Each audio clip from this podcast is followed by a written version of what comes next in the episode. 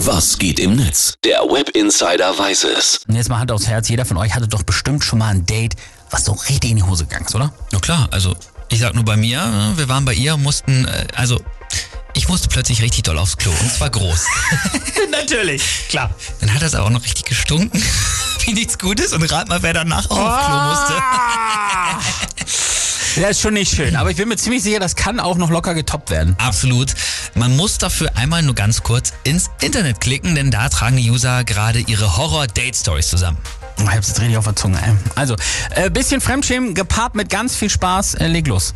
Fröschchen, schreibt die Userin hier, die twittert bei Reddit. Ah nee, sie schreibt bei Reddit so. Ich habe nach einem Date eine Zusammenfassung des Dates per SMS versehentlich nicht wie geplant an meine Schwester, sondern eben an das Date selbst geschickt. Zu einem Überfluss dachte er auch noch länger, das sollte ein Feedback sein. Oh, scheiße. Dann hier Bene MC schreibt, ich musste mir eine vierstündige Bildershow vom Burning Man Festival auf ihrem Handy anschauen. Sie hat mich nichts gefragt. Scheiße. Und Schneeblatt schreibt noch, Typ fragt mich vor dem Date, ob ich mir nicht was Aufreizendes für ihn anziehen würde. Er kam dann im Jogginganzug. Oh, shit. Lohu schreibt noch, ähm, sie kam nicht, aber ihre Mutter.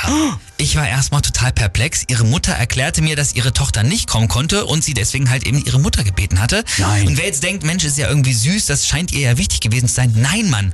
Ich wusste, dass ich entweder in einem schlechten Porno oder in einem Horrorfilm Ich dachte auch schon so richtige Milf-Vibes. Gottes Willen, oh, Gottes Willen. Hey, Gas, hast du eigentlich auch eine Story? Jetzt mal ganz kurz. Das Problem ist, ich bin ja der absolute Gegenentwurf. Mit 16 meine Frau kennengelernt. Das erste Date, was ich hatte, da habe ich das Eis noch mit Mark bezahlt.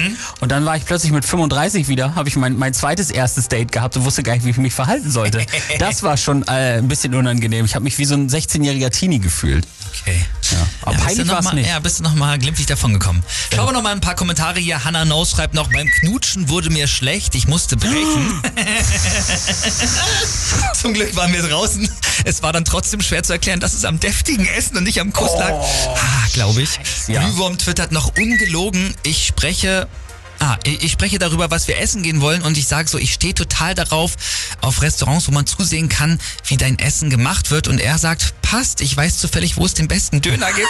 Fast schon Auch sehr Schlaues. schön. Und hier Ringo Truschke schreibt noch, Date von gestern schreibt mir, sorry, mit uns wird's nichts. Ich will einen richtigen Mann und kein kleines Kind. Vielleicht besser so. Teddy konnte sie eh nicht leiden.